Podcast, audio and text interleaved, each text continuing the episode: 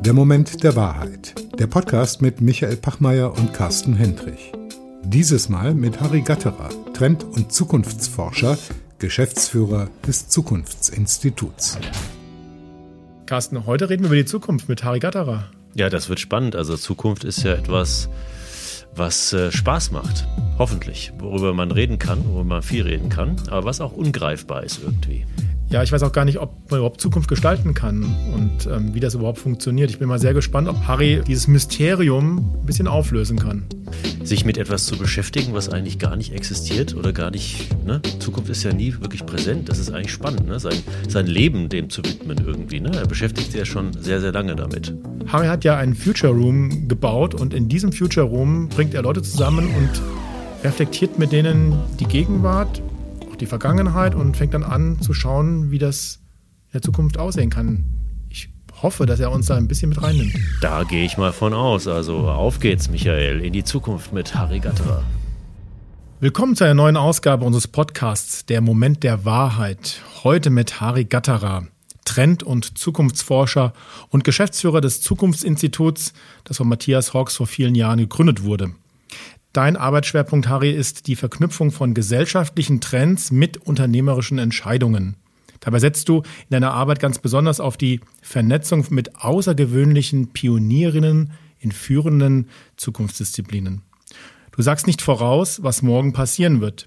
Du bist auch kein Hellseher, aber du hast eine fundierte Vorstellung davon, wohin sich unsere Welt in den nächsten Jahren entwickeln wird.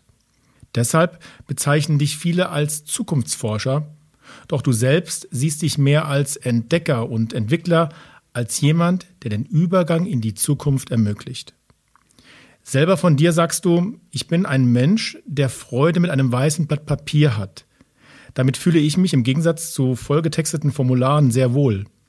Und dieser offene Raum ist es auch, der mich an der Zukunft am meisten interessiert, am meisten reizt. Und, das wissen wir auch von dir, du bist ein Fan davon, sich nicht zu sehr auf solche Gespräche wie heute vorzubereiten, denn nur dann bist du am ehrlichsten, am authentischsten in solchen Gesprächssituationen. Und weil uns dieser Gedanke so beeindruckt und inspiriert, sitzen Carsten und ich heute auch vor einem leeren weißen Blatt Papier und sind sehr gespannt, was jetzt passieren wird. Harry, schön, dass du heute unser Gast bist.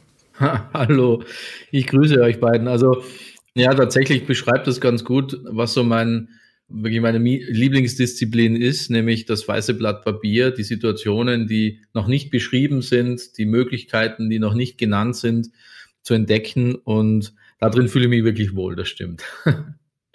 Ich starte mal mit einer Frage, Carsten, die mir so in, in den Kopf ja. gerade geschossen kommt. Harry, was ist denn für dich überhaupt Zukunft? Zukunft ist grundsätzlich abwesend. Das ist mal, das, das ist mal eine wichtige Voraussetzung für den Begriff Zukunft, dass wir uns den wirklich, dass wir uns dem nähern. Zukunft ist was Abwesendes. Es ist nie da. Wir können sie nie erreichen. Insofern bleibt uns in Bezug auf die Zukunft nur unsere Vorstellungskraft. Die ist geprägt durch unser Denken, unsere Emotionen, unsere Gefühle, diesem Abwesenden gegenüber. Man könnte sagen, die Quintessenz dessen ist, Zukunft ist eine Vorstellung. Ist das eine Vorstellung, die optimistisch ist, die mit Zuversicht verbunden ist oder eher eine mit Ungewissheit vor dem Unerwarteten? Grundsätzlich ist Zukunft erstmal eine Vorstellung. Die ist weder gut noch schlecht, optimistisch, pessimistisch. Und dann passiert ja etwas, was wir Menschen sehr schnell machen, dass wir dieser Vorstellung etwas zuschreiben. Ne? Also diese Vorstellungen sind ja dann eben kein weißes Blatt Papier, sondern da ist ja dann immer was gezeichnet. Menschen sagen, die Zukunft ist und dann kommt irgendwas. Ne? Die Zukunft ist düster, die Zukunft ist rosig, die Zukunft ist digital, die Zukunft ist analog, die Zukunft ist Alterung der Gesellschaft, die Zukunft ist globale Klimakrisen. Das heißt also, wir verbinden dieses Abwesende immer mit den Gedanken und Themen, die wir in unserer Präsenz, in unserer Gegenwart haben und projizieren das. So. Und diese Projektion, die versetzen wir mit Emotionen. Wir können solche Projektionen gar nicht emotionslos machen. Das bedeutet also, dass wenn wir dann sagen, die Zukunft ist und dann kommt irgendwas, dass das immer emotional aufgeladen ist. Und dann sind wir eben bei dem pessimistisch, optimistisch, gut, schlecht. weil Emotionen immer werten. Und jetzt ist der Punkt halt, dass in der Regel Menschen mit der Zukunft, also dem Abwesenden, so hadern. Ne? Also Menschen haben in der Regel tatsächlich die, die, die, die Angewohnheit, diese Zukunft, diese Zukunft ein bisschen monströs zu sehen. Und man weiß nicht ganz genau, was könnte da drin sein. Jetzt natürlich nach diesen zwei Jahren Pandemie und jetzt am akuten auch Kriegssituation, jetzt ist es noch schwieriger, emotionslos da reinzuschauen und schon gar vielleicht sogar positiv und optimistische Emotionen da reinzulegen. Und insofern kommt da sofort dann diese Wertung rein. Aber diese Projektion, das ist einfach das, was mir so wichtig ist, dass wir uns das bewusst werden. Diese Projektion, die wir da in diesen abwesenden Zukunftsraum reingeben, die hat viel mehr mit unserer Gegenwart zu tun, als mit dieser Zukunft, von der wir reden. Das heißt, es hat damit zu tun, was wir heute imstande sind, überhaupt uns vorzustellen. Das hat damit zu tun, was wir heute eigentlich in der Lage sind, uns auszudenken und uns irgendwie als Möglichkeitsraum sozusagen zu skizzieren und weniger mit dem, weiß ich nicht, Jahr 2030 beispielsweise an und für sich. Das heißt, es sind eben Projektionen. Und insofern ist, ist, diese, ist dieser Raum in einer Zeit, in der, in der wir sozusagen die Gegenwart als massiv unsicher wahrnehmen, ist natürlich das die Projektion. Ne? Also die Projektion ist diese Unsicherheit. Und das wird jetzt da in die Zukunft projiziert. Insofern äh, habe ich es mir halt mit auch mit dem ganzen Zukunftsinstitut zur Aufgabe gemacht, dass wir dieser Projektion immer eine optimistische Variante abbringen, damit wir eben im allgemeinen Geschrei über die Zukunft und, und, und wie, wie schlimm es ist und wofür und wogegen wir jetzt ähm, alles antreten müssen, ein bisschen die Leichtigkeit reinbringen und sagen, ja, okay, das ist alles richtig, ist alles gut, ja, und ein Krieg ist, ist nichts Optimistisches und nichts Schönes, also gibt es überhaupt nichts zu diskutieren. Aber wenn wir an unsere Zukunft denken, brauchen wir Bilder, die uns antreiben, die uns auch in Zuversicht versetzen, weil sonst können wir ja einpacken. Harry, was du sagst, wenn ich es richtig interpretiere, dann hat Zukunft eben auch sehr viel mit uns selbst, mit unserer Haltung zu tun. Ne? Also wenn es eine Projektion ist, ist das natürlich auch eine Art Filter von Informationen, die auf mich einfließen. Und das hat natürlich schon etwas mit meiner Haltung zu tun. Insofern ist natürlich die Frage, gibt es eigentlich so etwas wie die Zukunft? Weil wenn das im Prinzip eher eine Projektion ist, die etwas mit der Perspektive oder mit meiner Haltung, die ich grundsätzlich, wie ich das Leben betrachte, wie ich vielleicht auch mit verschiedenen Einflüssen umgehe, seien es, seien es auch Krisen. Wenn es damit zu tun hat, ist es natürlich genau eher auch die Frage der Haltung, wie man auch Zukunft interpretiert. Insofern kann es doch eigentlich nicht die eine Zukunft äh, geben, sondern auch viele Perspektiven, Projektionen, die eben auch verschiedenste Haltungen äh, irgendwie abbilden, oder? Wie siehst du das? Genau, also zum einen ist so, Zukunft ist nie außen, sondern immer innen. Also das ist das, was du sagst. Ne? Zukunft jetzt im, im Persönlichen, im Individuellen hat es was mit meinen Haltungen zu tun, mit meinen Fähigkeiten auch und Kompetenzen überhaupt, mir Vorstellungen zu machen. Ja, da sind wir ja nicht alle gleichermaßen begabt. Und, mm, und zum anderen, wenn wir jetzt auch in zum Beispiel Unternehmen schauen, dann ist das eben intersubjektiv. Das heißt also, was kann sich eine Gruppe von Menschen vorstellen? Was können eine Gruppe von Menschen für Bilder entwickeln in, äh, äh, in, in, in Richtung sozusagen, in Richtung dieser Projektion? Was kann denn da für innere Haltung entstehen in Gruppen? Und natürlich auch kann man das nochmal ausdehnen äh, im, im Sinne der Gesellschaft. So, und bei Gesellschaft sind wir natürlich in einem unheimlich großen Umfeld und da gibt's ja nicht das eine Individuum, das jetzt sagt, ich habe jetzt die Zukunft, ja, das haben wir ja gerade, äh, erleben wir ja gerade, dass es einen Menschen gibt, der ganz offensichtlich eine ganz klare Zukunft gesehen hat und dementsprechend auch agiert hat.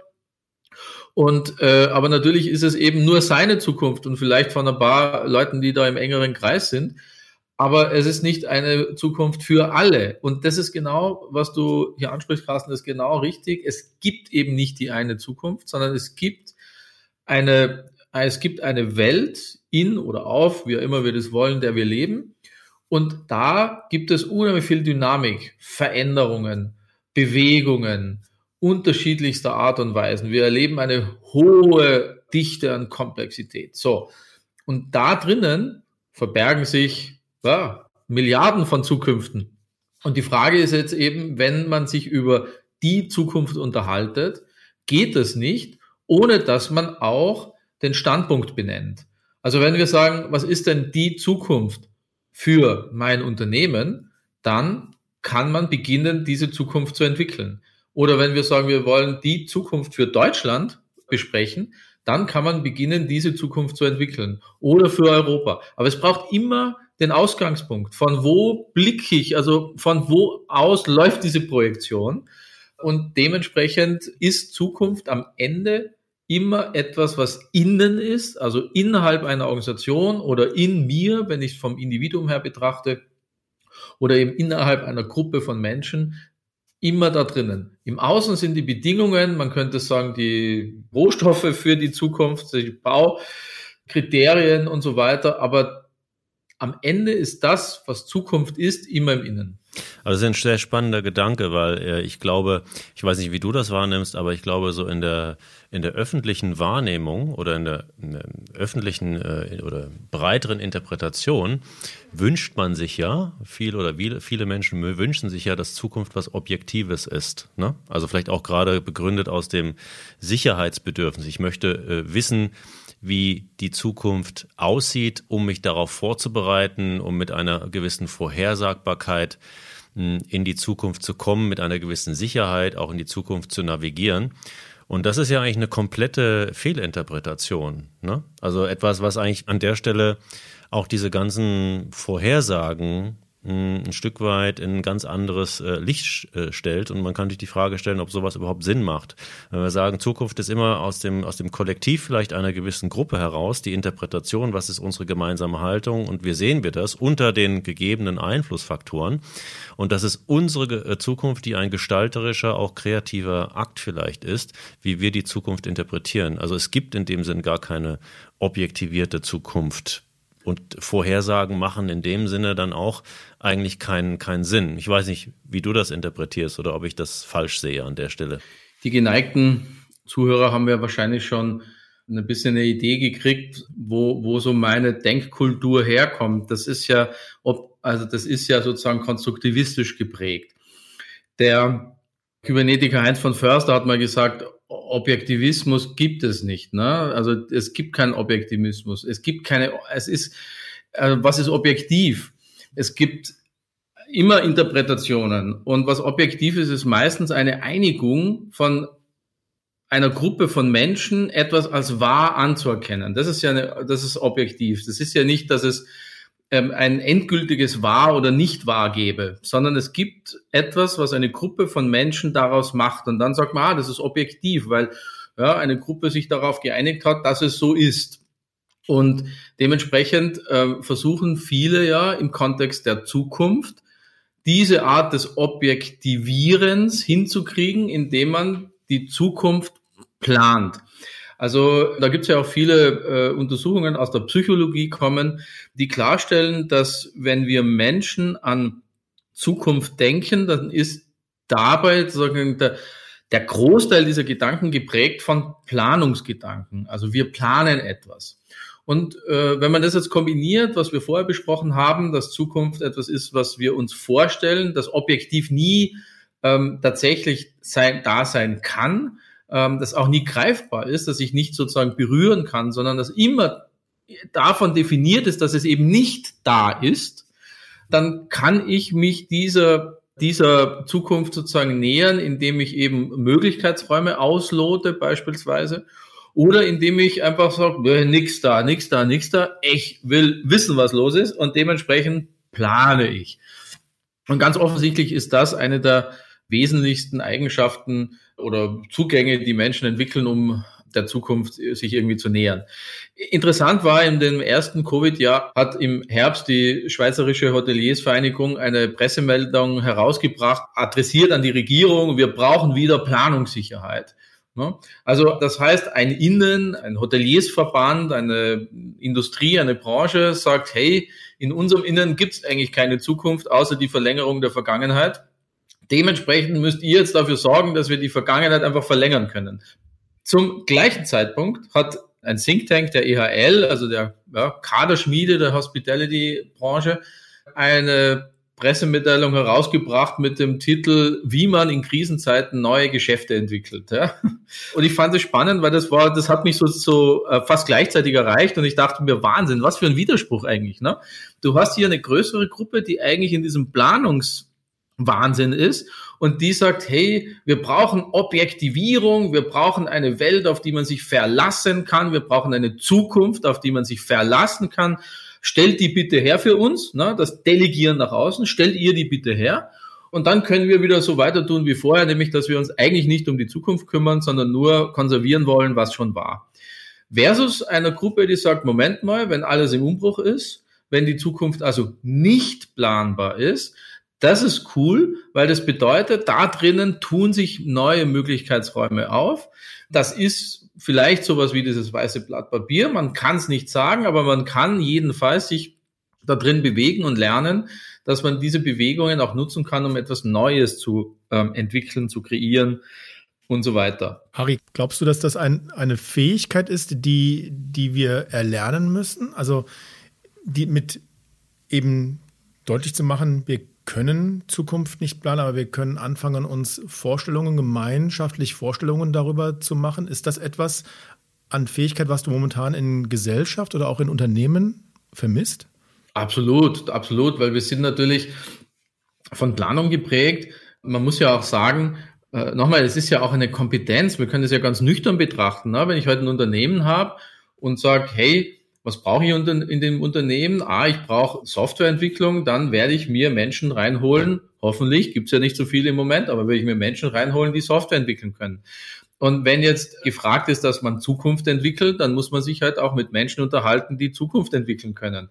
Das kann nicht jeder. So sind wir auch nicht geprägt, so werden wir auch nie ausgebildet, dass wir uns gewissermaßen in eine Unsicherheit hinein mit etwas beschäftigen, das uns trotz Unsicherheit oder gerade deswegen dabei hilft, dass wir Zukunft wieder neu entdecken und kennenlernen und damit unsere Möglichkeitsräume erkennen und damit sozusagen Bewegungen schaffen können, uns, uns nach vorne äh, entwickeln können. Also ja, das ist eine Kompetenz und die Menschen, die üblicherweise sozusagen an Entscheiderpositionen sind, in Unternehmen ganz häufig, aber auch in, in Kommunen, in Landkreisen und so weiter, sind ja Menschen, deren Kompetenz es nicht ist, mit einem weißen Blatt Papier umzugehen und Zukunft zu entwickeln, sondern das sind in der Regel ja Menschen, die in komplexen Strukturen sich gut bewegen können, aber nicht im Sinne eines entwicklerischen Vorgehens, sondern eigentlich eher eines verwalterischen Vorgehens oder vielleicht mal eines einer gekonnten und gefinkelten Planung oder so.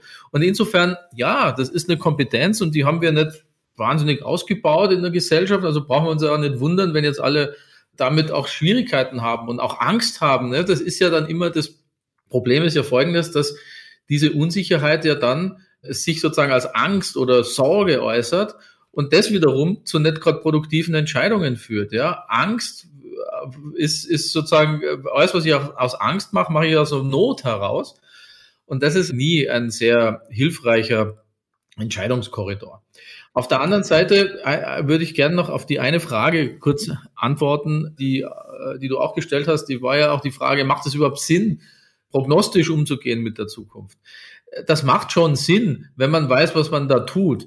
Also eine Prognose ist eine Prognose. Und eine Prognose ist nicht die Zukunft. Wir dürfen Prognosen nicht mit Zukunft verwechseln. Eine Prognose ist immer aus dem gegebenen Moment heraus die Verarbeitung der uns zur Verfügung stehenden Daten. Und das kann man dann extrapolieren oder, oder auch systemisch weiterdenken. Da kann man dann ja auch unterschiedlichste Techniken anwenden. Und natürlich macht es Sinn, weil es gewissermaßen so Korridore auftut oder so äh, auch, auch Frames mal bezeichnet und sagt, ja, das ist eher wahrscheinlich, dass es so passiert. Man darf es nur nie verwechseln mit einer Zukunft. Wenn etwas wahrscheinlich ist, heißt es nicht, dass es eintrifft, sondern es heißt nur, dass es wahrscheinlich ist, nicht mehr, nicht weniger. Und deswegen ist es schon sinnvoll, damit umzugehen, wenn man nicht das verwechselt. Ne? Die, ich sag mal, die Interpretation oder der Ansatz, den wir mit den Klienten, mit denen wir zum Beispiel arbeiten, an der Ecke fahren, um da mal anzuschließen, ist ja oft auch der, dass wir bewusst auch in verschiedenen Szenarien in Zukunft denken. Ne? Also diese Prognosen auch gegebenenfalls in verschiedene Richtungen entwickeln und dann vielleicht eher so die Frage stellen, wie müssen wir als Organisation eigentlich aufgestellt sein, um auch möglichst anpassungsfähig für diese verschiedenen Szenarien zu sein? Also aus meiner ja. Sicht geht es immer auch stark darum, genau diese Anpassungsfähigkeit äh, zu erzeugen und sich die Frage zu stellen, was müssen wir können als Organisation, um uns auch flexibel anzupassen. Ich vergleiche das immer so mit einem, vielleicht mit einem, mit einem Segelturn. Ne? Wenn du irgendwo hinkommen willst, dann musst du natürlich die Grundkompetenzen erworben haben zum Segeln, wie man so ein, so ein Schiff äh, manövriert und so weiter und so fort. Da gibt es eine Mannschaft und das sind so die Grundkompetenzen, die du brauchst, um das Ding irgendwie zu steuern. Du kannst natürlich nicht planen, wie das Wetter ist, ob du in einen großen Sturm kommst, ja, und mit, du musst einfach mit diesen ungeplanten Ereignissen äh, umgehen, um dann irgendwo deinen deinen Nordstern wiederzusehen und irgendwo wohin zu kommen. Siehst du das auch so, dass es praktisch auch, wenn man darüber nachdenkt, wie gehen wir mit Zukunft um, also diese Navigationskompetenz eigentlich im Vordergrund steht. Wenn wir sagen, welche Szenarien sich entwickeln, da können wir drüber nachdenken, aber wir müssen uns überlegen, wie müssen wir uns eigentlich aufstellen, um eine gewisse Anpassungsfähigkeit zu, zu erreichen. Ja, ich meine, das wäre ja, das wäre die höchste Kunst, wäre ja, wenn du die Zukunft nicht mehr brauchen würdest. Ne? Genau. Das wäre die höchste Kunst. Du sagst, es ist eigentlich egal, was die Zukunftsbilder sind, die wir haben, ist eigentlich wurscht. Wir sind derartig adaptiv, wir haben eine hohe adaptive Intelligenz und, und nehmen halt, was kommt. Ja? Und jede Organisation und Unternehmen sind ja Organisationen und dem, dementsprechend soziale Systeme könnten dann und soziale Systeme tendieren immer zu einem Überleben, ne, könnten sagen, hey, unser Überleben sichern wir, indem wir jeden Tag sozusagen radikal adaptiv sind. Jetzt ist das, äh, wie gesagt, die hohe Kunst und, und die, die und es ist auch sehr unwahrscheinlich, dass es Organisationen gibt, die das können. Warum? Weil Organisationen, und da seid ihr ja mehr Profi als ich, aber äh, Trägheiten und Latenz entwickeln und auf Basis von Ritualen und Abläufen funktionieren, vielleicht sogar am Ende auf Prozesse funktionieren. Und die sind nie tagtäglich adaptiv, schon allein kulturell kaum möglich. Das äh, einfach dann wiederum bedingt, dass wir sagen, okay, wenn wir das schon nicht, nicht im, im Sinne des Tagesrhythmus können, dann macht es schon Sinn, auch eben diese Szenarien oder Zukunftsbilder sehr fundiert zu halten und um, um sich auf unterschiedliche Szenarien einzustellen, dann habe ich eine höhere Variabilität, kann das gewissermaßen auf Proben anlegen. Also diese Szenarien helfen ja nichts, wenn Menschen im Unternehmen nicht tatsächlich diese Szenarien dann trainieren. Das bringt ja nichts, wenn man in der Schublade drei Szenarien liegen hat und sagt, ja, wir wissen schon, das könnte passieren und dann würden wir X und Y tun, aber niemand hat es vorher jemals probiert. Also das ist ja auch das, warum Leute, die sich mit Gefahrensituationen beschäftigen, immer äh, Training-Sessions machen und nicht äh, nur auf Papier den Leuten das oder in einem Seminar mal vermitteln, sondern immer in Übungen äh, gehen, weil wenn du es nicht geübt hast, dann dann kannst du das nicht. Aber trotzdem ist es natürlich allein schon aus Sicht sozusagen eines Management-Teams klug, diese Variabilität in der Theorie für sich mal durchzuspielen ne? und zu sagen, okay, ich habe verstanden, es gibt unterschiedliche Zukünfte und wir müssen ja auch Entscheidungen treffen. Das ist ja in jeder Organisation notwendig und auf was hin treffen wir diese Entscheidungen? Und wenn wir diese Entscheidungen verstanden haben, auf welche Zukunft hin wir die treffen, dann können wir natürlich entspannter damit umgehen, ähm, als wie wenn wir Entscheidungen treffen, die wir auf die Vermutung bauen, dass es irgendwie schon so sein wird wie früher. Ne? Vielleicht kannst du uns einfach ein kleines Stückchen in deinen Future Room hinein mitnehmen und nochmal sagen, wie das denn funktioniert. Weil in der Tat, das, was wir auch immer erleben, Carsten und ich, wenn wir mit ähm, Menschen in Organisationen, Profit- oder Non-Profit-Organisationen darüber reden, wie sieht denn die Zukunft aus, dann ist das ehrlicherweise eine Prognose. Man geht von dem Status quo aus, sieht bestimmte technische, äh, wirtschaftliche, ökologische, soziale Entwicklungen und dann projiziert man das ähm, nach vorne und dann irgendwie zwei, drei Jahre in der Zukunft. Aber das hat echt mehr Prognosecharakter. Was ist der Unterschied, wenn wir jetzt mit dir in einen Future Room gehen und wirklich Zukunft entdecken, erforschen, vielleicht auch ein bisschen gestalten? Was ist da der Unterschied? Wie läuft das ab bei dir? Also äh, Future Room steht für eine Methodik, die ich entwickelt habe, um tatsächlich ähm, Unternehmen, vorwiegend Management-Teams, äh, die Chance zu geben, die Zukunft für sich zu erkennen, zu sehen und auch handlungsfähig in Bezug auf eine Zukunft zu werden. Und der Riesenunterschied ist, dass wir nicht damit beginnen, mit Annahmen des Außens, jetzt komme ich wieder zurück auf die Unterscheidung innen und außen. Also wir beginnen nicht mit Annahmen des Außens. Das ist ja oft die Grundvermutung. Glaubt man, jetzt kommt der Trendforscher, der erzählt uns jetzt mal, was da draußen los ist. Das tun wir im Future Room genau nicht, sondern wir prüfen gewissermaßen die Annahmen des Innens. Wir schauen, welche Zukunftsfähigkeit im Sinne, welche Vorstellungsfähigkeit, welche grundlegende auch Grundannahmen über Zukunft sind in einer Organisation angelegt. Welche Latenz in Bezug auf Zukunft ist angelegt? Latenz meint einfach, dass vieles an Glauben an eine Zukunft in einer Organisation angelegt ist, ohne dass da jemals drüber geredet wird, sondern das ist wie so, ja, Betriebsblindheit. Ne? Man weiß eigentlich gar nicht, dass das da ist, aber eigentlich handeln alle danach. Und diese Elemente heben wir ins Sichtbare. Das heißt also, wir, wir, wir gehen rein und wir beobachten Organisationen, wir beobachten Management-Teams, wie sie Zukunft artikulieren, auf welcher Basis sie das eben tun, welche Grundannahmen sie anlegen und kategorisieren das. Also wir kategorisieren das im Kontext eines ähm, Zukunftsdenkens, sagen, okay, das sind also Annahmen über die Gesellschaft, die ihr da habt, die, über die ihr so wahrscheinlich noch nie gesprochen habt, aber die eurer ganzen Diskussion zugrunde liegen. Also äh, kann sein, dass, dass es Organisationen gibt, habe ich schon erlebt, deren Grundannahme eigentlich ist, dass die Gesellschaft in die Brüche geht, ja. Aber das wurde nie artikuliert, aber trotzdem war vieles von dem, was sie über die Zukunft denken, genau darauf aufgebaut. Das ist nur ein Beispiel. Und welche Annahmen nehmt, habt ihr eigentlich, wenn es um, um Wirtschaft geht? Welche Grundannahmen habt ihr, wenn es um eure Märkte geht und auch auf euch selbst angewandt? Welche Grundvermutungen sind da, wenn es darum geht, die eigene Organisation zu betrachten? Also das heißt also, wir, wir arbeiten von innen her und schauen mal, wie die Wahrnehmungsfähigkeit einer Organisation überhaupt ist. Was, was ist das eigentlich, was die sozusagen als Grundannahmen haben, als stille Beliefs, als Idee sozusagen von Welt? Auf der, auf diesen Grundannahmen baut in der Regel jede Entscheidung einer Organisation auf, obwohl nie drüber geredet wird. So. Und äh, was dann auch sichtbar wird, ist, welche blinden Flecken hat man denn eigentlich? Was sieht man nicht? Äh, worüber wird nicht geredet? Das ist genauso relevant, weil da oft Dinge drin sind, die einfach A, entweder verschwiegen werden oder B, tatsächlich nicht gesehen werden.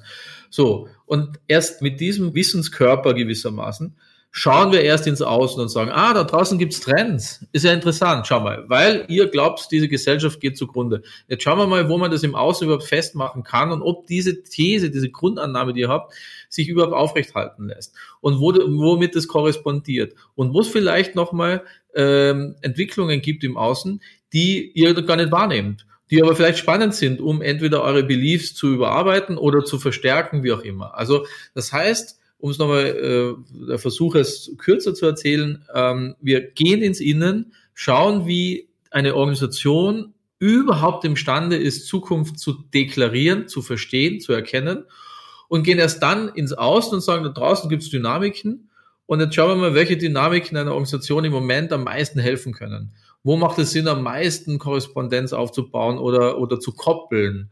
Auf welche Trends macht es Sinn, sich jetzt wirklich zu beziehen und welche andere nicht, obwohl vielleicht eine ganze Branche sagt, das ist der Trend.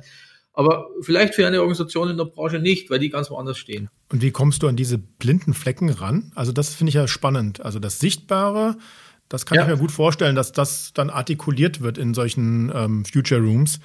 Aber wie, wie schaffst du das, dass, dass du an diese blinden Flecken in der Gruppe rankommst? Was wir verwenden, ist ein sehr ausführliches Modell, der, deren Grundlage die Systemtheorie ist. Das will ich, das ist ein bisschen zu äh, viel, um das jetzt hier auszuführen. Aber das heißt also, wir haben ein sehr komplexes Modell über, über so Grundmechanismen von, von Gesellschaft, Wirtschaft und Unternehmen.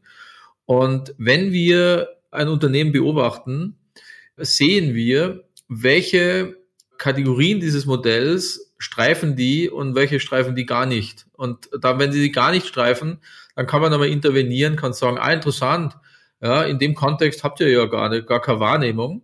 Und wenn du es dann stresst und du merkst, dass trotzdem, dass du es stresst und ansprichst, wieder nichts kommt, sondern Antworten wieder, die auf andere Kontexte einzahlen, dann äh, weißt du, okay, da ist ein Blindspot. Also das heißt, es wird so im zweistufigen Verfahren im Grunde eruiert. Das erste ist mal Beobachtung, Ähm, diese Beobachtung wird kategorisiert und dann gehen wir nochmal in diesen Kategorien, die blind sind, noch, nochmal gezielt drauf und, und, und, und überprüfen das, ob das wirklich blind ist. Und in der allermeisten Fällen ist es so. Also ich gebe dir ein Beispiel, das sag, sag, kannst du sagen zum Beispiel, alles interessant, ne? ihr habt jetzt eine, eine Stunde über Innovation geredet und nie über Produkte, warum macht ihr das nicht? Ja? Und dann sagen die, na ja, das ist bei uns mit Produkten, weil das liegt daran, dass der und der nie da ist und die und die keine Entscheidungen trifft und so weiter. Und dann merkst du, okay, sie reden schon wieder nicht über Produkte. Das heißt, dann merkst du, okay, Produkte ist offensichtlich ein Blindspot, da kommen die nicht dran. Ne? Es ist sehr simplifiziert dargestellt, aber vom Prinzip her ist es schon so. Aber Harry, wie, wie schaffst du es dann? Ich meine, das eine ist ja diese Transparenz erstmal herzustellen. Das ist ja schon mal ein wichtiger und glaube ich auch kein, kein trivialer Schritt, wie Michael das auch gerade sagte. Also diese Blindspots herauszuarbeiten und diese Transparenz herzustellen. Aber dann kommt ja die eigentliche Challenge. Ne? Also wenn ich jetzt erkannt habe, dass wir gewisse Grundannahmen äh, vielleicht gerade auch daran schuld sind, dass wir uns im, in der Organisation in einer Abwärtsspirale bewegen, könnte ja sein. Ne? Also wie verändere ich jetzt sozusagen diese Grundhaltung, diese Grundwahrnehmung? Das sind ja Wertvorstellungen auch mit verbunden. Ne? Und Wertvorstellungen haben ja auch immer was mit, mit Haltungsänderungen zu tun. Und diesen Schritt hinzukriegen, das ist doch ein, ein relativ großer Schritt. Wie kriegt man den hin? Also da muss man halt ganz ehrlich sagen, das braucht halt einfach Zeit. Ne? Das eine ist die Erkenntnis, die kann man in einer verhältnismäßig kurzer Zeit rausarbeiten. Weil, mhm. äh, nochmal, wir, wir, wir Menschen, wenn wir Organisationen bilden, also wenn wir mit anderen Menschen etwas gemeinsam tun, bildet sich all das. Es bilden sich Haltungen, es bilden sich Werte, es bilden sich Wahrnehmungsfähigkeiten, mhm. es bilden sich Latenzen, also Dinge, die wir nicht ansprechen und einfach als gegeben annehmen.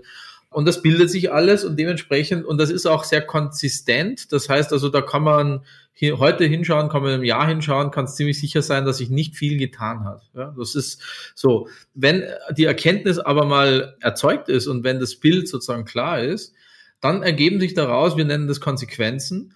Und diese Konsequenzen sind tatsächlich, ja, wie soll ich sagen, da bin ich Pragmatiker, die muss man anpacken, ne? da mhm. muss man was tun damit.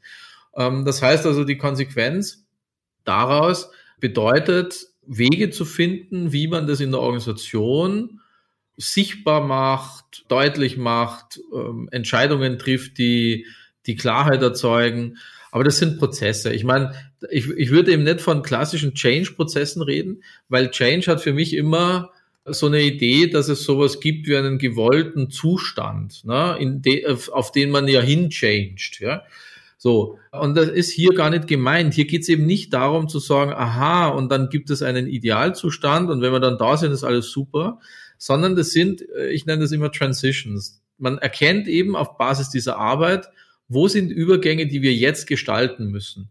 Wo gibt es einen Übergang zum Beispiel von einer KPI-gesteuerten Organisation auf eine wertgesteuerte Organisation? Das wäre jetzt so eines, ein Beispiel aus unserem äh, Kundenbereich gerade wo so eine Transition sichtbar geworden ist. Und dann eben die Frage, okay, wo beginnt es? Wo beginnt es? Es beginnt natürlich mal, dass ich mir erörtere mit der Frage, warum, die für uns ja keine zukunftsgewandte Frage ist, sondern eine, eine rückwärts, eine vergangenheitsgewandte Frage. Warum ist denn das so, wie es jetzt ist? Warum haben wir da diesen Blindspot? Was tun wir, um diesen Blindspot aufrechtzuerhalten? Wer profitiert von diesem Blindspot? Ist auch immer eine interessante Frage. Und welche Geschichten erzählen wir uns eigentlich in unserem Unternehmen, dass wir diesen Blindspots eigentlich aufrechthalten? Und dann die Frage eben, wenn es, wenn wir uns auf den Weg machen wollen, was erwarten wir uns davon eigentlich? Und welche äh, Orientierungspunkte gibt es? Also welche Art von Indikatoren setzen wir, damit wir merken, wir sind unterwegs? Welche Machtgefüge müssen wir verändern in der Organisation, damit der Weg überhaupt möglich ist? Welche Energie brauchen wir? Also wo kommt diese Kraft her, damit wir das auch angehen können? Also das ist dann Handwerk, würde ich sagen. Ne? So Handwerk von, von äh, Veränderungsdimensionen, die dann aber ein extrem starkes Fundament haben, nämlich das Fundament einer Beobachtung zweiter Ordnung. Das heißt also, wir verstehen alles das, was ich vorher gesagt habe, wie eine Organisation Zukunft für sich entwickelt, wie sie Zukunft kreiert, in der Regel unbewusst das wird bewusst gemacht und dann kann man diesen Mechanismus eben beginnen anzuwenden oder eben auch zu verändern und zu entwickeln. Also das heißt, du, du blickst sozusagen, Beobachtung zweiter Ordnung heißt ja, dass du nochmal von außen auf das System blickst. Also du bist Teil des Systems und gehst sozusagen nochmal eine Ebene raus und blickst auf dieses System, in dem du auch drin bist. Ist das richtig verstanden? Also Beobachtung zweiter Ordnung bedeutet ja immer, wenn du selbst äh, in der Lage bist, dich nochmal aus der zweiten Beobachterperspektive zu sehen. In dem Fall also, wenn das ein Management-Team ist, dann das Management-Team. Das heißt also, die müssen diese Beobachtung zweiter Ordnung erleben, weil die, wenn die sozusagen, ah, jetzt erkennen wir, wie wir Zukunft erkennen. Ne? So, also das ist, das ist sozusagen deren, das geht, das ganze Spiel geht ja sowieso nur auf, wenn das Team A sagt, okay, wir wollen verstehen, wie wir Zukunft konstruieren, wir wollen das.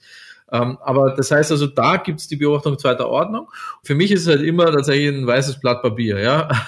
Also das heißt also, wenn wir reingehen, mit meinem Team da reingehen, dann ist es immer so, dass wir nicht mit einer Grundannahme reingehen. Oh, das ist eine Bank, ja, da wissen wir schon, wie es läuft oh, das ist ein Automobilhersteller, da wissen wir schon, was los ist.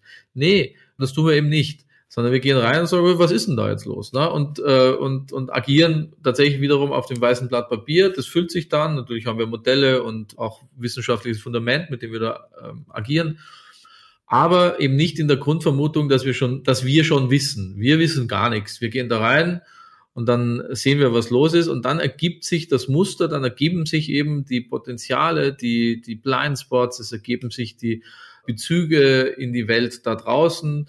Da muss man dadurch auch die Expertise nochmal ähm, abrufen über Veränderungsdynamiken und Trends, um das zu koppeln, zu schauen, aha, wenn eine Organisation sich zum Beispiel mit dem Begriff, wir haben vorher habt ihr viel über Haltung gesprochen, mit dem Begriff der Würde auseinandersetzen möchte, na gut, und dann müssen wir schauen, im Außen gibt's eine, gibt sozusagen eine, eine Beziehung nach außen. Und dann sieht man, ah, da draußen gibt's äh, eine Entwicklung, die nennt sich Value-Based Engineering. Okay, das ist eigentlich interessant. Das heißt, ich kann einen Begriff wie Würde sogar ins Engineering übersetzen und kann sagen, was bedeutet denn das für Softwareentwicklung? Was bedeutet das für Anwendung von, von künstlicher Intelligenz etc.? Und habe plötzlich das Innen, also den Begriff der Würde, mit einer Dynamik im Außen, einem Value-Based Engineering verbunden und, und kann mich diesem Trend bedienen, ne? kann mich dieser Entwicklung bedienen und sagen, cool, da fokussieren wir uns drauf, da können wir uns jetzt drauf einlassen, weil das, was wir im Innen repräsentieren und was uns ausmacht, im Außen plötzlich eine Resonanz hat und die nutzen wir. Und dann können wir auf viele andere Dinge verzichten, wo vielleicht die Branche hinschaut, wo man sagt, ja, das machen die jetzt und wir müssen das auch und die müssen das auch völlig egal. Das ist völlig, völlig, äh, völlig egal. Hast du das Gefühl, dass man überhaupt die Zukunft gestalten kann? Kann man überhaupt aktiv darauf einwirken? Weil wenn du ja von Trends sprichst, sprichst du ja in der Regel von Megatrends. Das heißt also Entwicklungen, die 30, 50 Jahre lang funktionieren. Also nicht irgendwie eine kurzfristige Modeerscheinung. Also sind Organisationen, politische Systeme, Unternehmen überhaupt in der Lage, Zukunft zu gestalten oder ist es einfach nur ein hehrer Anspruch, den wir nicht erfüllen können? Mhm. Du kannst natürlich nicht das Jahr 2030 gestalten, wobei, wenn man ganz genau nimmt, ist selbst das Jahr 2030 eine Illusion, ne? weil was ist das schon?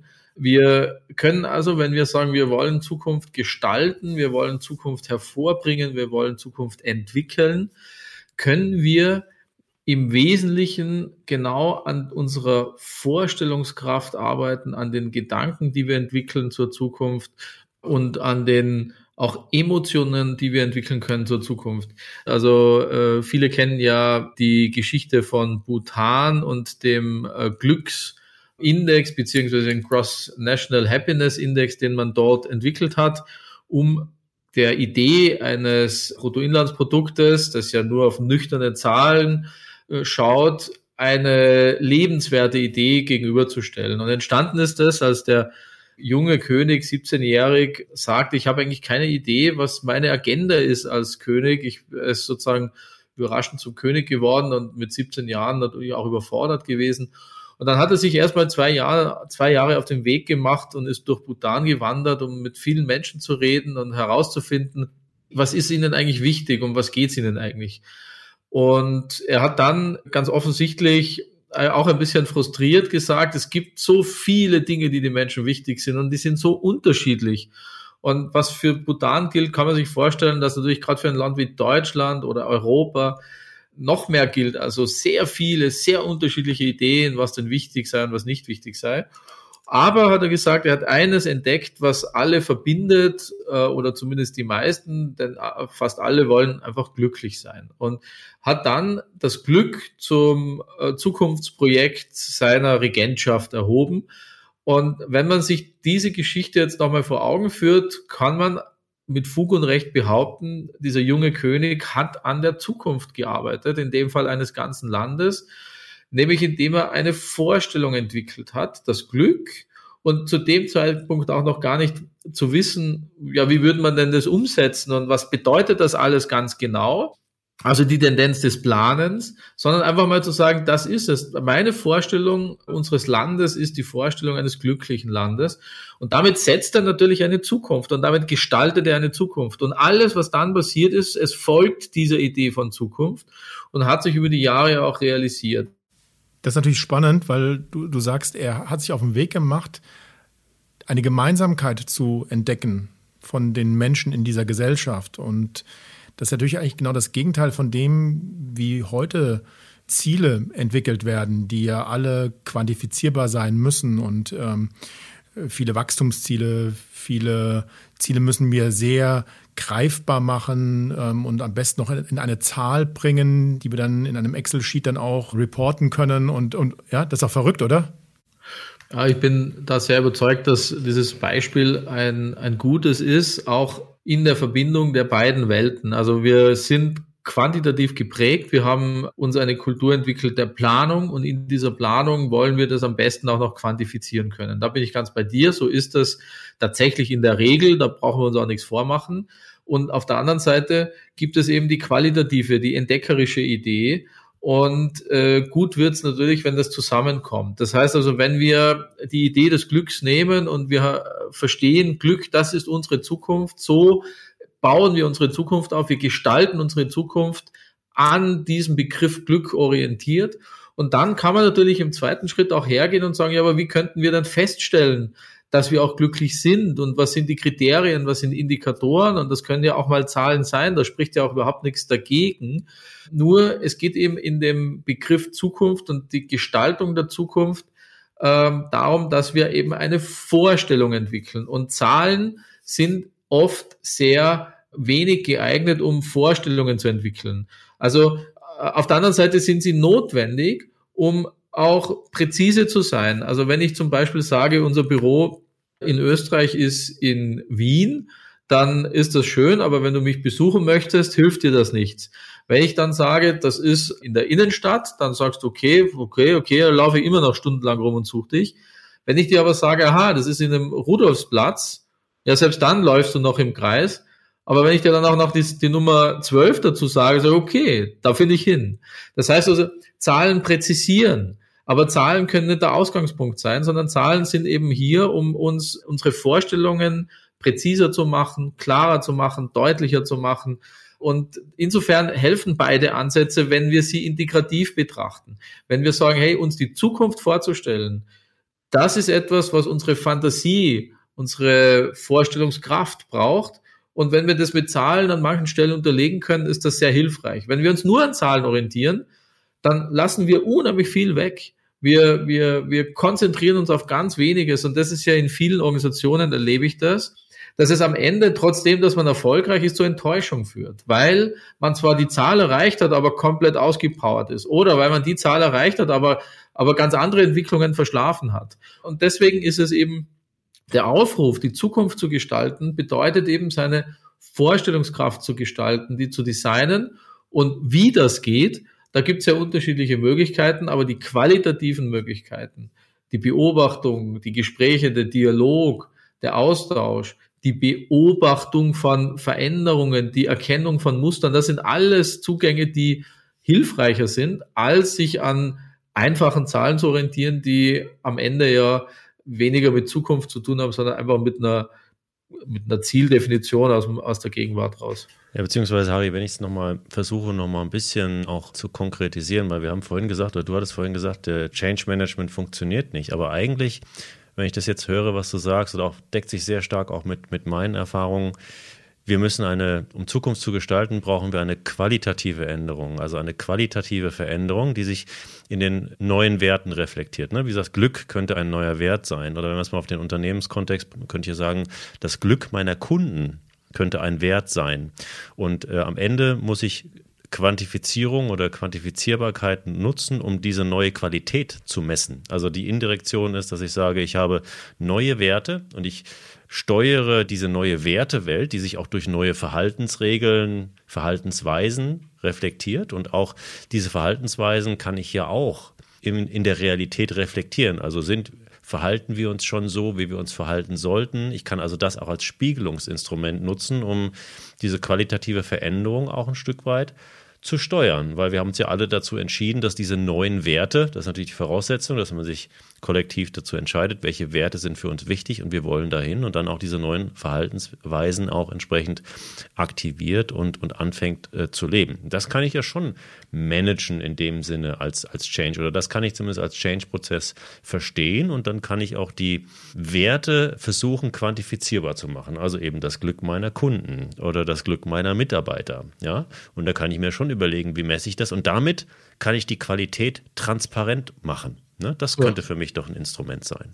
Ja, ja, ja. Also ich habe ehrlich gesagt nichts gegen Change. Ich habe nur oft den Eindruck, dass Change-Projekte die ich halt so beobachtet habe, oft eine Idee haben, dass es so einen Zustand gibt, auf den man sich so hinchanged und dann ist die Welt in Ordnung und das ist natürlich einfach eine irrsinnige Annahme, eine totale Überhöhung. Es gibt diesen Zustand nicht, wo es einfach dann alles in Ordnung ist, sondern wir sind halt immer in Bewegung. Und wenn wir sagen, es gibt dann einen Moment, wo wir eine Zukunft, eine Vorstellung beginnen sozusagen zu operationalisieren und dafür gewisse Normen, du sprichst ja jetzt von Normen, ne, uns, uns selber in einer, in einer Gruppe zuschreiben, an die wir uns halten wollen, weil wir uns an eine Zukunft orientieren wollen, dann ist das das, wie dann ja ähm, diese Bilder sich äh, ins Leben der Menschen hinein bewegen. Ich bin da, das ist alles gut. Was, was ich halt sagen möchte, ist, das ist dann schon, das, da sind wir ja dann in Operationalisierungen und, und Vorstellungen und Prozessen und, und, und, und, und, und. Und das hat ja meistens dann schon nichts mehr mit der Zukunft zu tun, ja. Also, so, das widerspricht sich nicht, sondern wenn wir uns einfach nur bei dem Begriff Zukunft aufhalten wollen, dann ist die Zukunft etwas, was, wenn wir das gestalten, wenn wir sie entdecken wollen, dann, wenn wir sie aus unseren vor allem Potenzialen äh, herausentdecken wollen, wenn wir sie aus der Situations, aus dem Situationspotenzial herausentdecken wollen, dann ist das ein Konstruktionsprozess in unserer Vorstellung. Man kann das, glaube ich, gar nicht oft genug sagen, weil viele Menschen also das eine eben dann sofort ableiten, aha, jetzt haben wir einen Begriff, gut, dann nehmen wir den und zack, dann gehen wir halt damit um und bauen die Normen und die Verhaltensregeln und und und und. Okay, oder sich sozusagen die Zukunft sofort mit, mit allen möglichen Inhalten zu, zu knallen. Ne? Also ja, die Zukunft ist digital, da gibt es überhaupt keinen anderen Weg. Okay, das heißt also, meine Vorstellung von dem, was abwesend ist, nämlich der Zukunft, ist, dass dort digital ist. Okay, aber wenn man das tut, muss man nur wissen, dass man damit seine Vorstellung eingrenzt. Ja? Also, dass man die kleiner macht als größer macht das ist weder falsch noch richtig, sondern es geht aber nur darum, dass man, dass die wenigsten das bedenken. Die sagen, ja, die Zukunft ist in Gefahr oder die Zukunft ist, weiß ich nicht, die Klimakrise und so. Also okay, mir geht es nicht darum, die Klimakrise zu verleugnen. Die haben wir ja jetzt schon. Ähm, aber wenn es die Zukunft ist, wenn das unser Zukunftsbild ist, ist die Frage, was ist denn das, was ist, was ist das Bild, an dem wir uns diese Zukunft vorstellen wollen, wie wir uns die, an was wir uns orientieren wollen. Und äh, was wir ja gelernt haben, ist, wir wollen uns orientieren an dem, wie es nicht ist. Wir wollen also keine Erderwärmung, obwohl wir die ja haben. Wir wollen keine, also keine äh, Zukunft, in der nur die Roboter rumlaufen und wir als Menschen nicht mehr und so weiter. Aber die andere Frage ist, aha, aber was ist die Zukunft eigentlich für uns dann?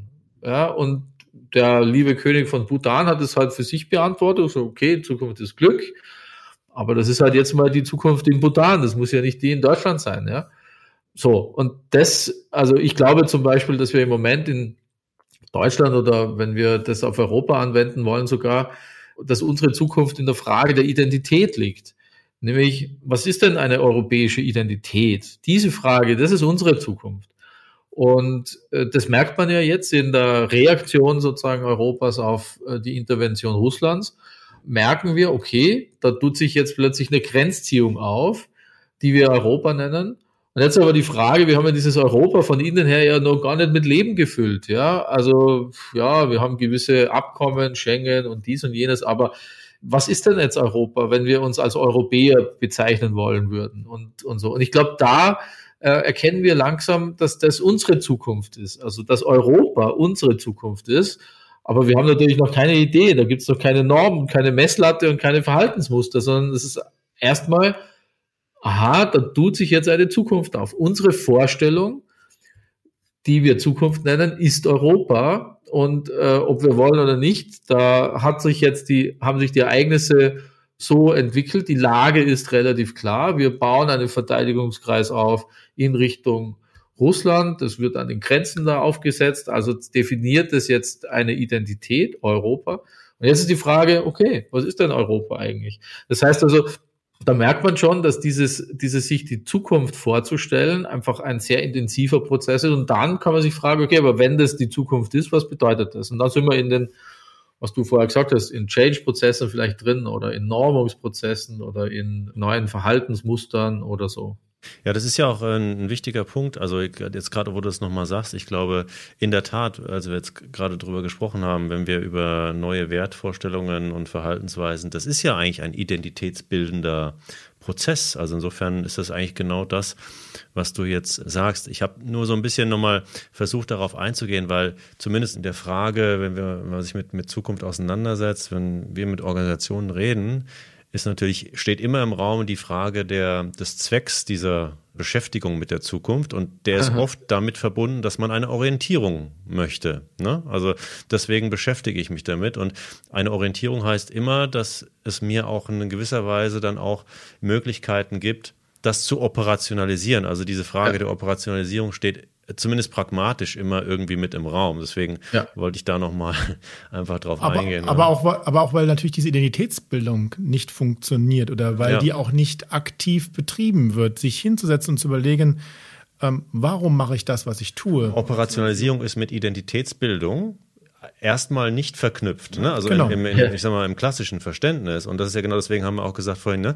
es gibt keine objektive Zukunft in dem Sinne, sondern es geht um uns, es geht um unsere Werte, um unsere Verhaltensweisen, wie wollen wir unsere Haltung, ja, und, und, und unsere Identität. Und daraus entwickeln wir unser Bild von der Zukunft. Und das kann man natürlich daraus kreieren. Also wenn ich diese Vorstellung entwickelt habe, dann kann ich ja daraus ein Bild kreieren. Wie fühlt sich die Welt an? In, ja?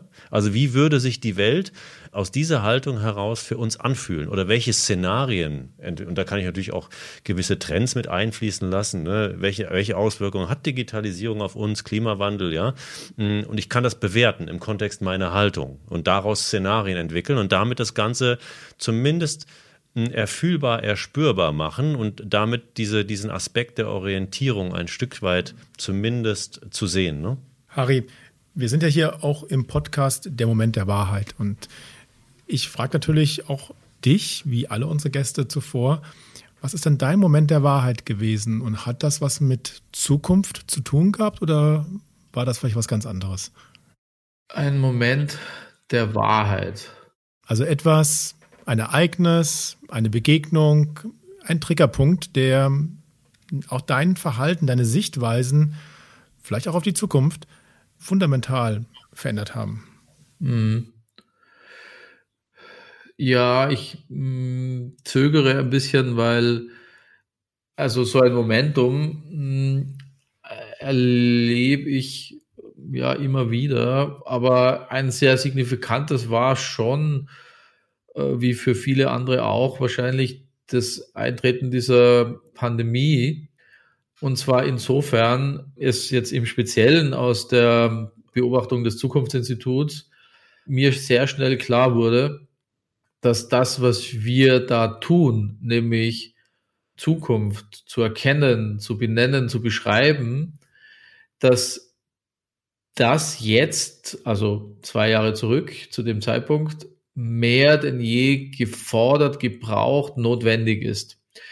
Und das war schon so ein, ein Moment der Wahrheit für mich, weil es klar war, okay, jetzt sind wir gefordert von den, dem, dem Research, der Publizistik, dem ähm, Entwerfen sozusagen von Zukunftsszenarien wegzugehen und tatsächlich deutlich stärker mit zu unterstützen, wo es darum geht, eben jetzt Bilder zu entwickeln. Weil ich meine, das, was wir alle ja tausendmal gehört haben in den letzten zwei Jahren, ist, das konnte man sich nicht vorstellen. Das konnten wir uns nicht vorstellen. Das hätten wir uns nie vorgestellt. Ne? Das heißt also, das war das, was die Menschen immer gesagt haben. Das konnten wir uns nicht vorstellen.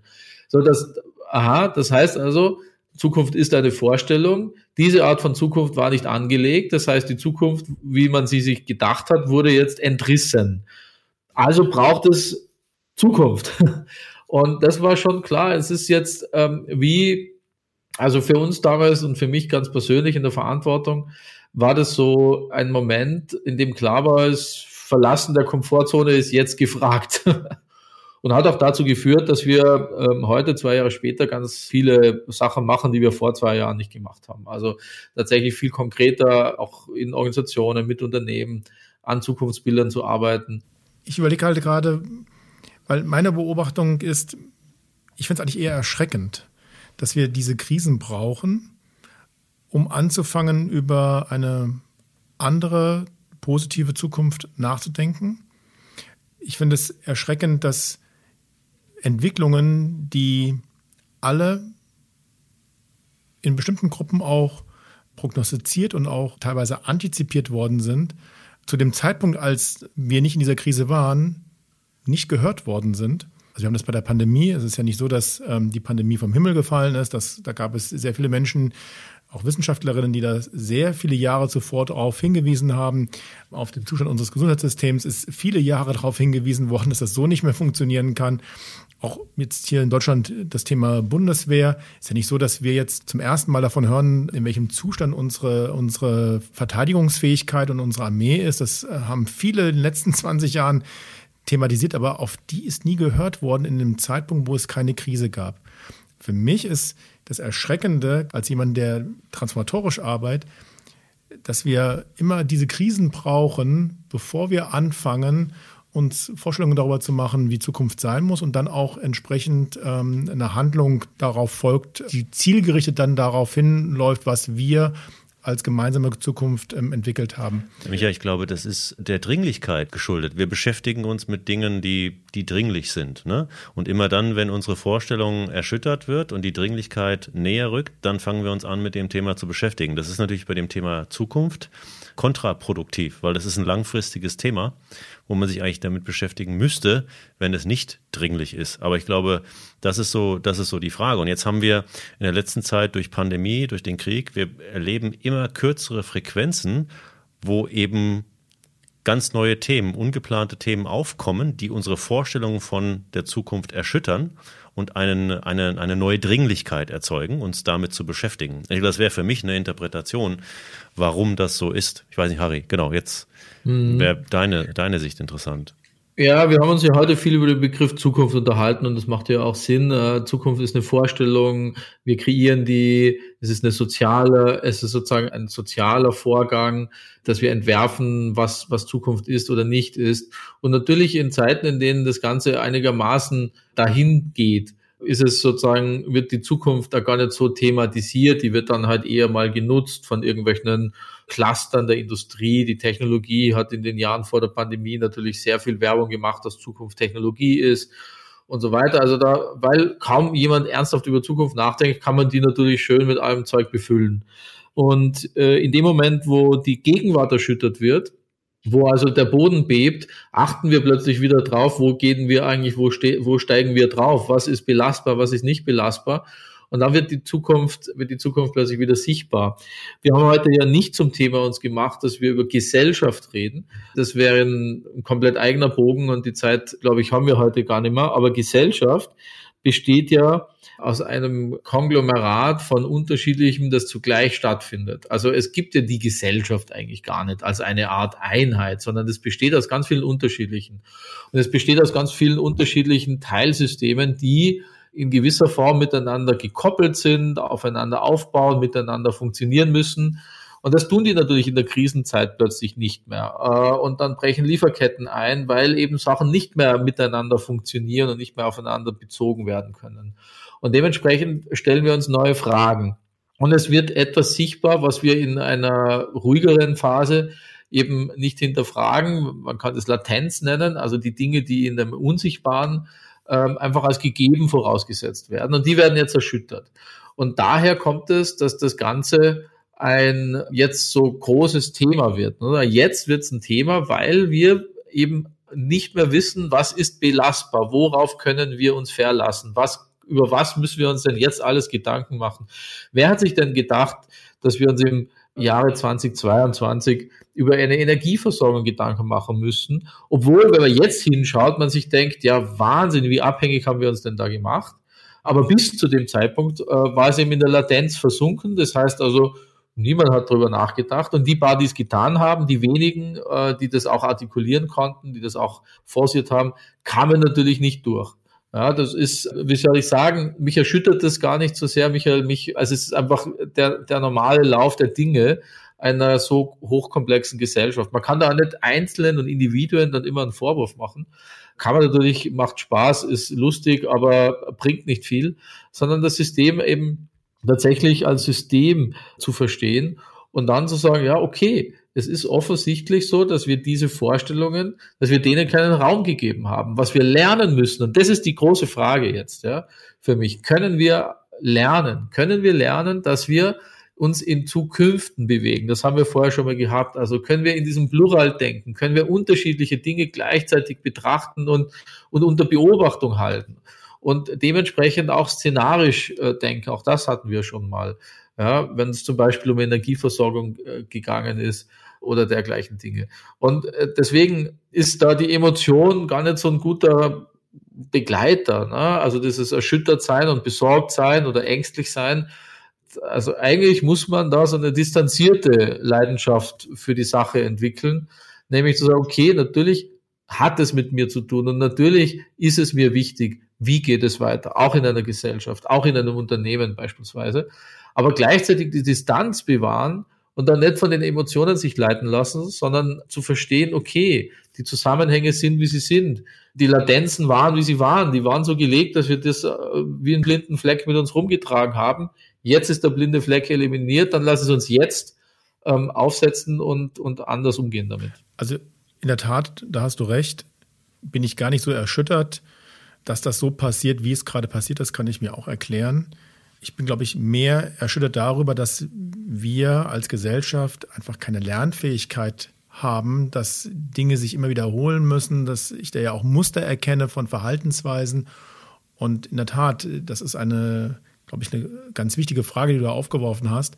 Wie schaffen wir es als Gesellschaft, diese Lernfähigkeit ähm, zu entwickeln, dass wir aus aus diesen Abläufen, aus diesen Mustern von, von Veränderung und von Krise und Transformation und wieder Krise und dann wieder Transformationsentwicklungen, ähm, dass wir da vielleicht mal einen, wie heißt es mal so schön, habe ich ja auch gelernt in der Pandemie, sagen, vor die Welle kommen und nicht immer warten müssen, bis die Welle uns erfasst hat. Ja, das, weißt du, das ist so der erste Reflex. Also wenn, wenn man beginnt, die Welt in Systemen, in, in, also sagen in Systembegriffen zu äh, deuten, dann äh, beginnst du ja Systeme zu erkennen. Du siehst, ah, das ist ein System, das heißt, keine Ahnung, ja, Versicherungen einer Gesellschaft. Da gibt es ein anderes System, das heißt Sporteinrichtungen. Da gibt es ein anderes System, das heißt Bildung oder so, ja. Und das andere System heißt Wirtschaft. Und jedes System reagiert ja auf eine Krise. Das heißt also, jedes dieser Systeme, die Wirtschaft reagiert auf die Krise, indem sie versucht, so schnell wie möglich adaptiv, Resilienz, was auch immer zu sein, ne? neue Wege zu suchen, nach, nach außen hin nach Planbarkeit zu rufen, aber nach innen sich ja trotzdem zu verändern.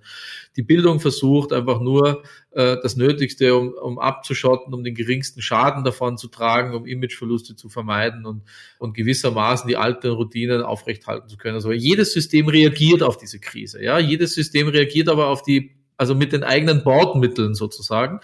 Und dort, wo diese Systeme üblicherweise gekoppelt sind, also Wirtschaft und Bildung zum Beispiel über den Arbeitsmarkt, das ist ja wieder ein eigenes System. Und dann merkst du, dass wenn jedes für sich beginnt, auf die Krise zu reagieren, die eben nicht mehr synchron sind. Das heißt, das driftet eigentlich auseinander und je länger, das war von Anfang an auch meine Erklärung, je länger natürlich diese Pandemie uns in einen Ausnahmezustand zwingt, desto höher die Wahrscheinlichkeit, dass es keinerlei Normalität mehr gibt, wie wir sie vorher gekannt haben. Also mit drei Wochen, da kannst dann so Systeme schon wieder zurückspringen. Aber wenn die mal in einem Krisenmodus über zwei Jahre operieren, dann haben die einzelnen Systeme sich verändert, die Bildung hat sich verändert, die Wirtschaft ist so, und die Koppelungen sind nicht automatisch mitgewachsen.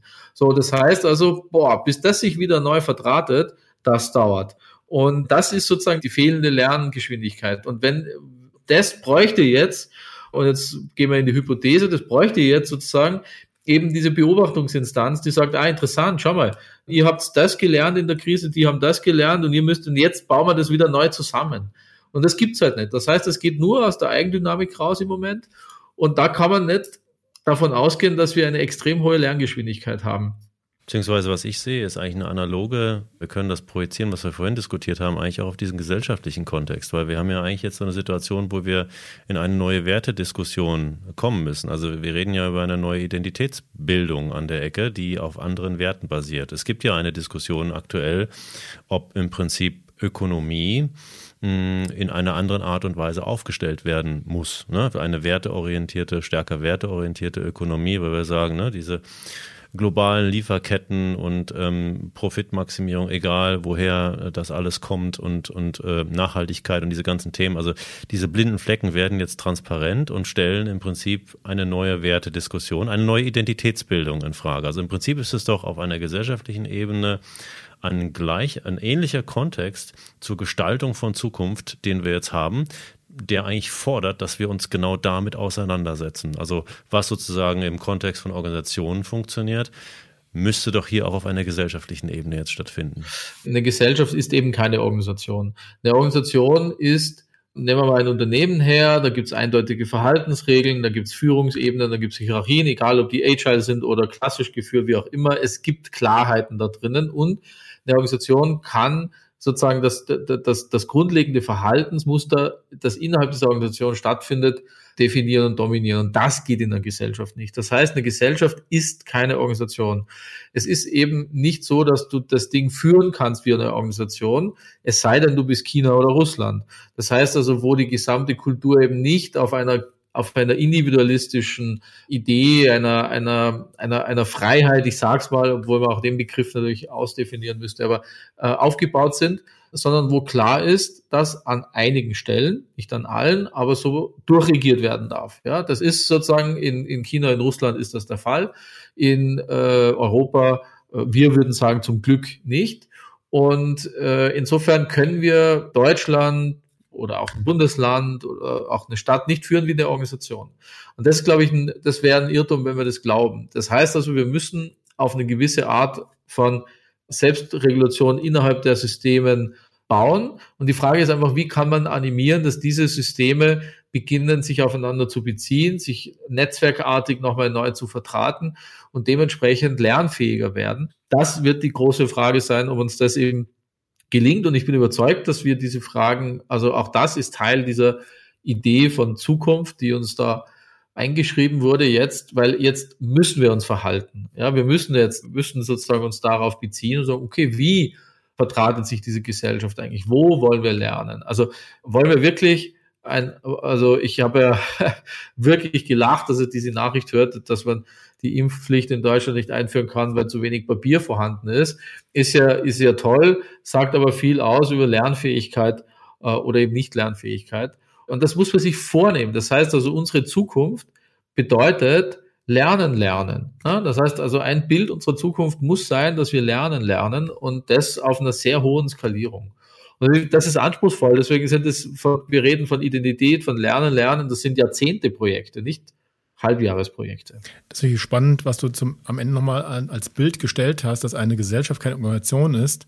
Und umgekehrt betrachten wir Staat und, und staatliche Institutionen wie eine Organisation und reden auf einmal dann seit vielen Jahren von den Kunden aus Sicht des Staates, obwohl es eigentlich die Bürgerinnen sind. Also ich glaube, dass diese Ökonomisierung von vielen Lebensbereichen genau das macht, was du eigentlich sagst, was gar nicht geht, nämlich aus so einem komplexen Konstrukt wie Gesellschaft ein System, eine Organisation zu konstituieren, vielleicht auch, um es ähm, in Anführungsstrichen auch regierbarer zu machen oder um es begreifbarer zu machen. Hat ja gut funktioniert. Ja. Harry, vielen herzlichen Dank für diese Einblicke. Ich habe verstanden, dass man zur Zukunft schon auch so drei Dinge benötigt und die hast du auch stark gemacht und die nehme ich auch mal mit. Das eine ist das systemische Denken, das andere ist die, die eigene Wirksamkeit und wenn ich mich mit Zukunft beschäftige, dass ich Zeit, aber auch Gelassenheit brauche. Und in diesem Sinne danke dir, alles Gute nach Wien und bis ganz bald. Danke, Michael, danke, Carsten. War sehr schön und kurzweilig. Jederzeit wieder. Danke dir. Tschüss. Tschüss, danke. Der Wahrheit mit Michael Pachmeier und Carsten Hendrich. Überall, wo es Podcasts gibt.